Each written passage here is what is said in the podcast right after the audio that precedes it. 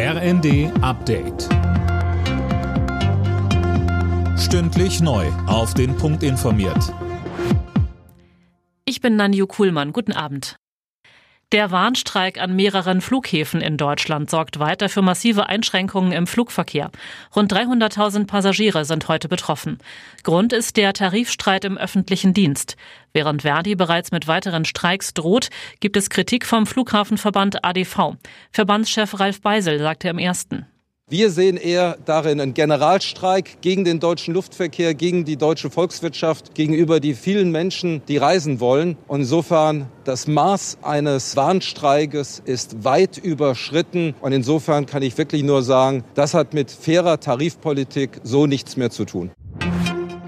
Bundeskanzler Scholz hat Deutschlands Partnerländer dazu aufgefordert, ebenfalls Kampfpanzer an die Ukraine zu liefern. Zum Auftakt der Münchner Sicherheitskonferenz stellte er sich damit hinter den ukrainischen Präsidenten Zelensky. Der hatte per Videoschalte zuvor zu schneller und vereinter Hilfe aufgerufen. Scholz sagte in seiner Rede, nicht unsere Waffenlieferungen sind es, die den Krieg verlängern. Das Gegenteil ist richtig. Je früher Präsident Putin einsieht, dass er sein imperialistisches Ziel nicht erreicht, desto größer ist die Chance auf ein baldiges Kriegsende, auf Rückzug russischer Eroberungstruppen.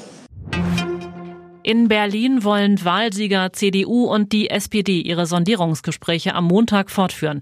Über Ergebnisse von heute haben die beiden Parteien Stillschweigen vereinbart. Die CDU spricht parallel auch noch mit den Grünen.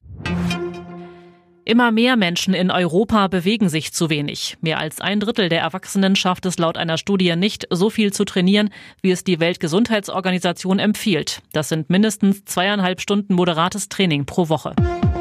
Alle Nachrichten auf rnd.de